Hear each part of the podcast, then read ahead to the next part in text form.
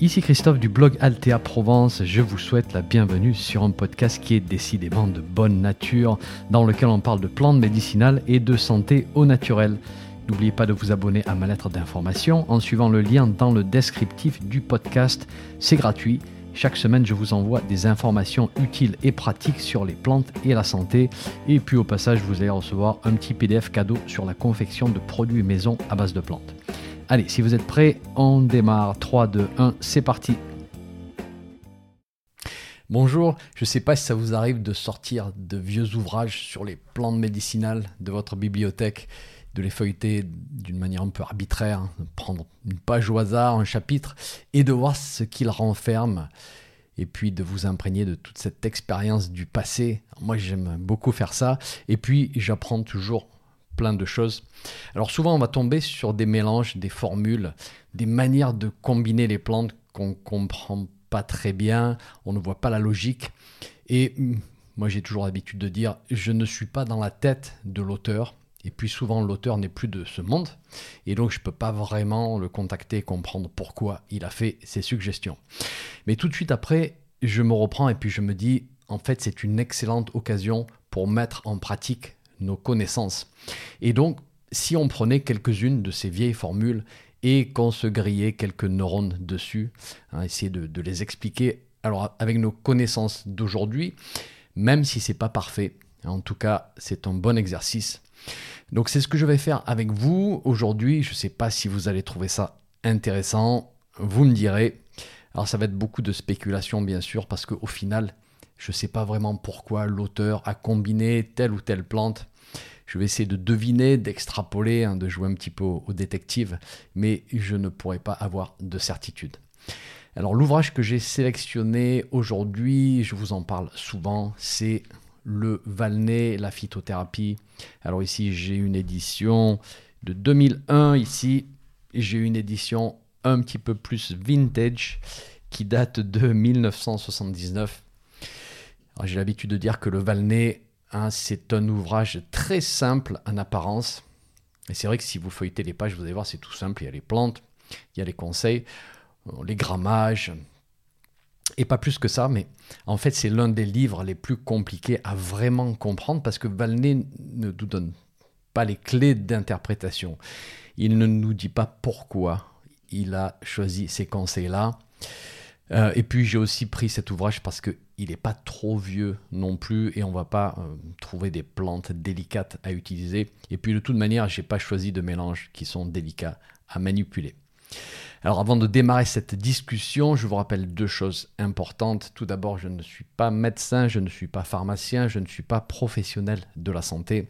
Je suis là pour partager deux ou trois petites choses que je pense avoir compris au sujet des plantes médicinales. Mais ceci ne remplace absolument pas un suivi médical ou n'a pas vocation d'être un diagnostic ou prescription ou autre acte médical. Et dernier point, pour vous inscrire à ma lettre d'information gratuite, recevoir le petit livret cadeau, le lien se trouve sous cet épisode. Ceci dit, on démarre. Alors le mélange que j'ai choisi, c'est pour l'énurésie et donc le pipi au lit. Et ici, on va supposer que l'enfant a déjà un certain âge et que la situation est considérée comme problématique.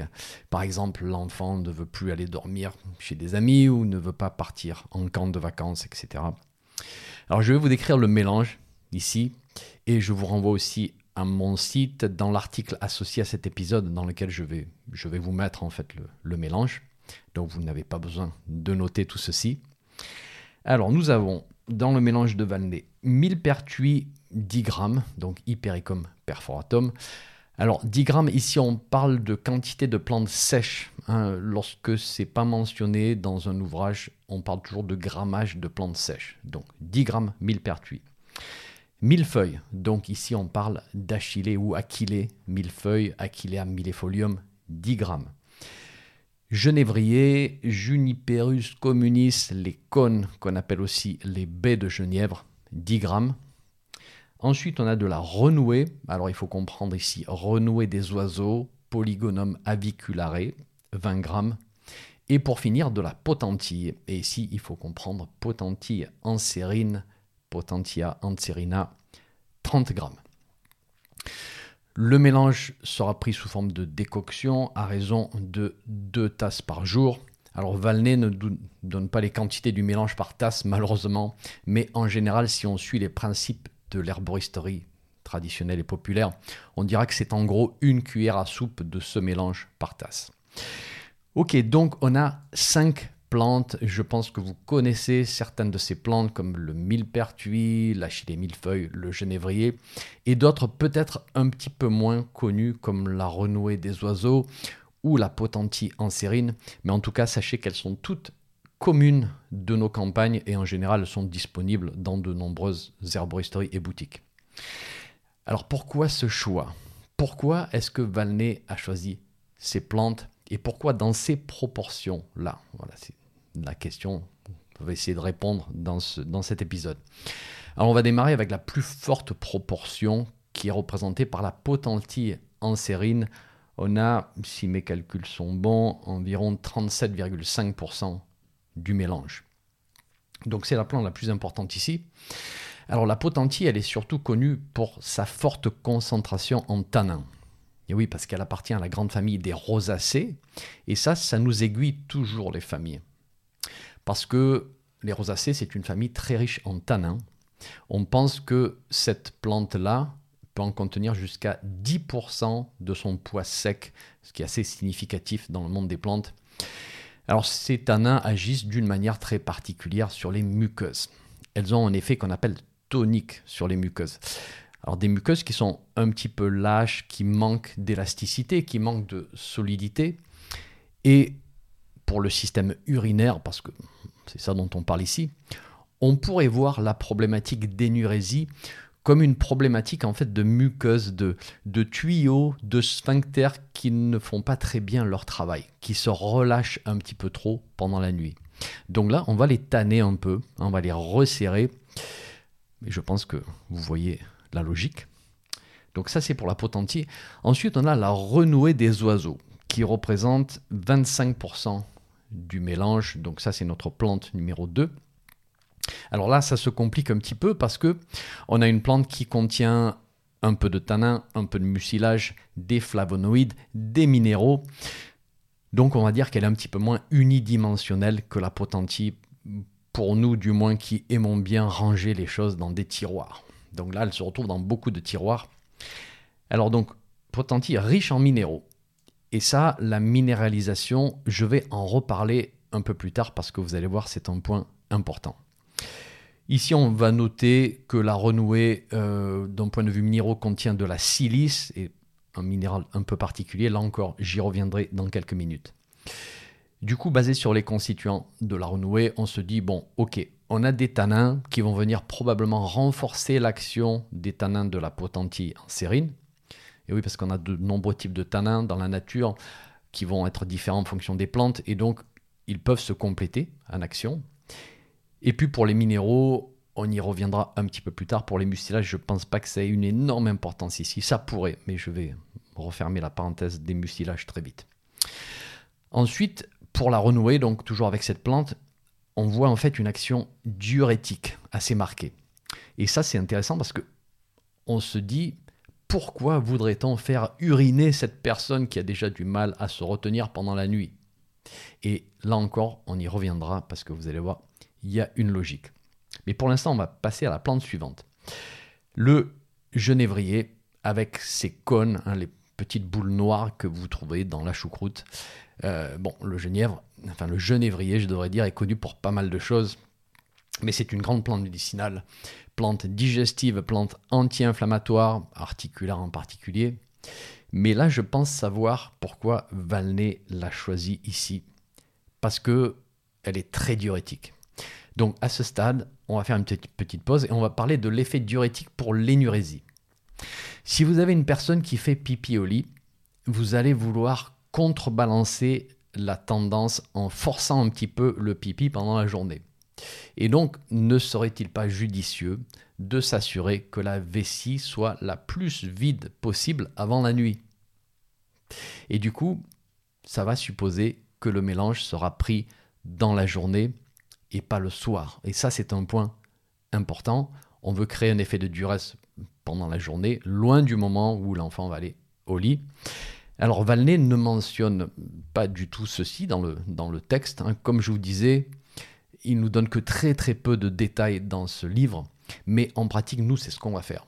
Voilà, donc on dirait plutôt une prise le matin, peut-être en milieu ou en fin d'après-midi, pas plus tard, et puis limiter la consommation de fluide, bien sûr, au fur et à mesure qu'on se rapproche du moment d'aller au lit. Et on va idéalement tester pendant une période de vacances, bien sûr, pour voir ce que ça donne. Ok, donc on s'est trouvé une logique pour le genévrier, et du coup pour la renouer, parce qu'on a vu, elle était diurétique elle aussi. Et au passage, ça nous a fait réfléchir à quand prendre la tisane dans la journée. Il nous reste donc deux plantes à parcourir, et on va commencer par la plus simple, le millepertuis. Alors pourquoi le millepertuis ici? Euh, si vous avez déjà accompagné un enfant qui a peut-être 10 ou 11 ans ou 12 ans et qui fait encore pipi au lit, et que vous connaissez un petit peu le millepertuis, je pense que j'ai pas besoin de vous faire un dessin. Il existe un stress dans ce foyer, hein, tout simplement. L'enfant a probablement honte. Il appréhende encore une nouvelle nuit pendant laquelle il va peut-être tremper les draps.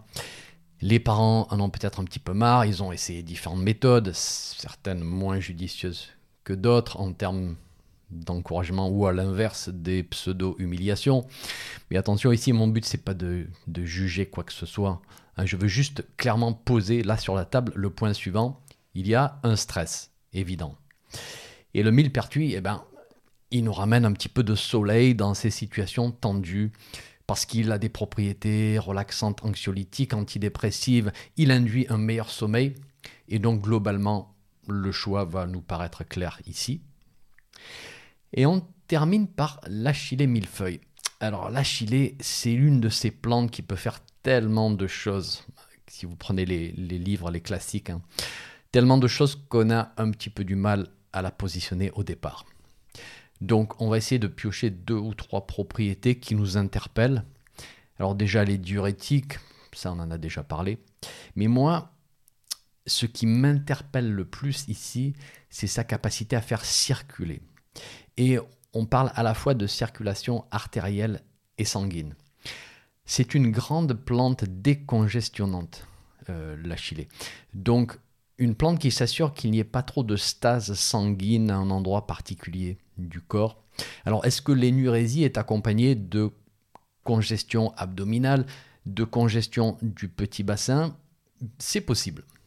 Et dans ce contexte, eh bien, l'achillée fera circuler en s'assurant au passage que toute la zone est mieux alimentée et mieux drainée aussi.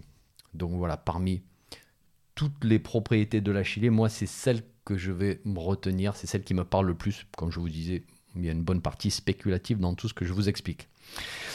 Donc au final, dans ce mélange, on a agi sur la tonicité des muqueuses des tubes des sphincters, sur l'évacuation des liquides pendant la journée pour s'assurer que le soir, la vessie soit soulagée et pas sous pression, sur la circulation, la décongestion du petit bassin et sur le système nerveux.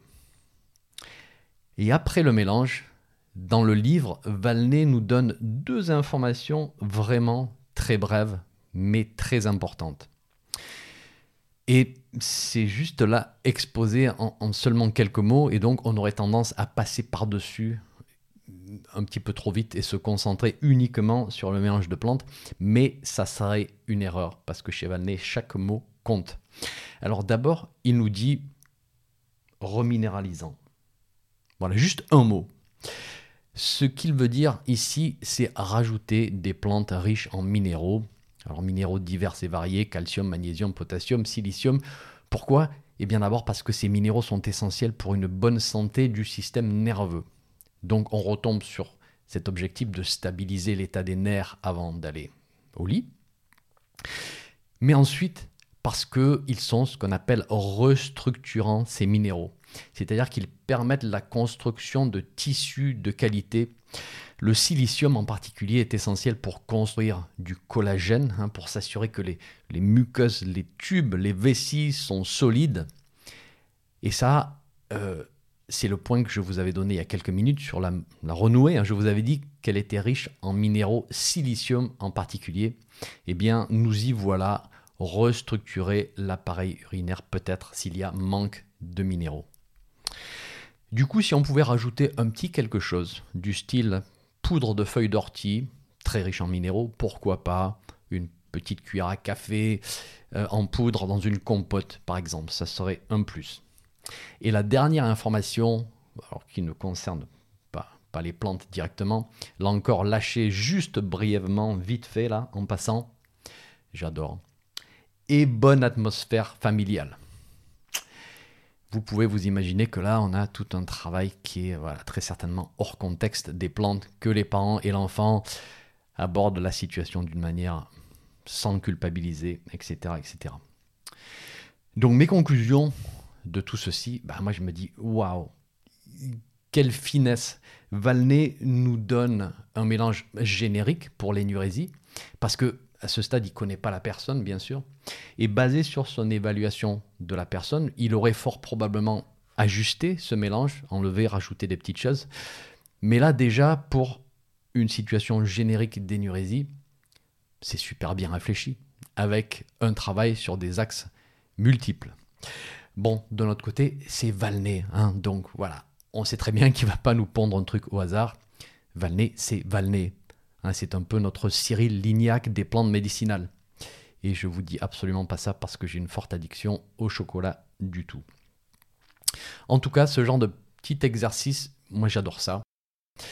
Désolé si je vous ai entraîné dans mon petit délire de geek des plantes. J'espère juste avoir réveillé en vous l'esprit curieux du détective, un petit peu joueur aussi.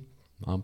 on a envie d'ouvrir la boîte pour voir ce qui se trouve à l'intérieur, voir quelques surprises au passage. En tout cas, si vous voulez comprendre la pratique des bonnes herbes au fil du temps, ces vieux bouquins vous donneront un très très bon cahier d'exercice et surtout, surtout énormément de fils à retordre parce que je peux vous dire que j'ai sélectionné aujourd'hui le mélange que je suis plus ou moins arrivé à comprendre, mais il y en a plein d'autres. Voilà, si on pouvait afficher un énorme point d'interrogation sur ma tête, ça serait un bon reflet de la situation. Le mélange d'aujourd'hui, il faut savoir que c'est à peu près un quart d'une seule page des 80 pages du formulaire du livre. Alors le formulaire, c'est la partie du livre qui nous donne une liste de mélanges justement pour différentes situations. Voilà. Bon, en tout cas, cet art de faire les mélanges, de construire un programme, c'est ce qu'on appelle la formulation. Et je vous en parle dans mon programme Introduction à la pratique de l'herbalisme pour les passionnés qui veulent aller plus loin. Merci d'être là, je vous retrouve très vite pour un nouvel épisode. Un petit message avant de vous laisser. Si vous avez aimé ce podcast, merci de laisser une évaluation sur votre plateforme de podcast favorite. Ça permettra à d'autres personnes de découvrir mon podcast et d'en profiter. Un grand merci.